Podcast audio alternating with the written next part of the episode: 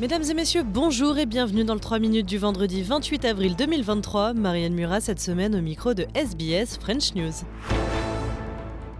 Les paris en ligne dans le viseur du gouvernement fédéral, il propose d'interdire l'utilisation des cartes de crédit pour les jeux d'argent sur Internet, comme le recommandait déjà une enquête de 2021. Actuellement, 15 à 20% des paris en ligne se font par carte bancaire, mais l'interdiction ne concernera pas les cartes de débit, seulement les cartes de crédit. On écoute la ministre des Communications, Michelle Rowland.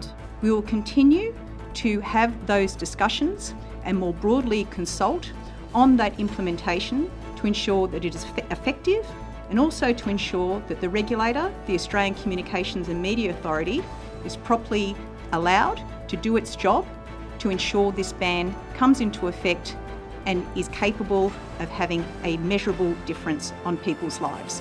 Le Premier ministre n'ira pas seul à Londres hein, pour le couronnement du roi Charles III. Anthony Albanese fera le déplacement avec le gouverneur général David Hurley et Samantha Kerr, la star des Matilda. La footballeuse tiendra en effet le drapeau australien sur le chemin vers l'abbaye de Westminster le 6 mai prochain.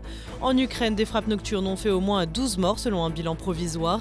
Plusieurs villes ont été touchées et Kiev annonce avoir détruit 11 missiles de croisière. Dans le même temps, de son côté, l'OTAN se félicite des livraisons d'armes. Louis Augry. On a tenu nos promesses, ce sont euh, les mots du secrétaire général de l'Alliance Atlantique, Jens Stoltenberg. 98% des matériels promis à l'armée ukrainienne ont été livrés, 230 chars, 1550 véhicules blindés, de quoi, selon lui, euh, reprendre des territoires conquis par les Russes. Pour autant, une contre-offensive ukrainienne devra bien se préparer, ce n'est pas encore fait. Au Soudan, le cessez-le-feu vient d'être prolongé pour 72 heures. Jusqu'à maintenant, la trêve n'a pas été respectée. Des explosions meurtrières ont été signalées hier à Khartoum.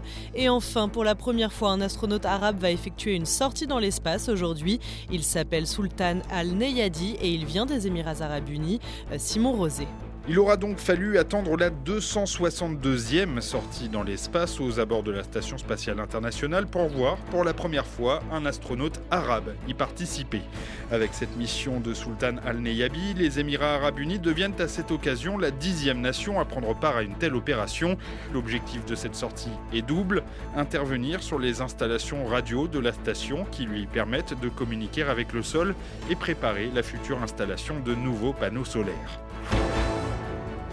Voilà messieurs, dames, pour l'essentiel de l'actualité résumée en 3 minutes. Je vous souhaite de passer un excellent week-end. La semaine prochaine, retrouvez Grégory Pless.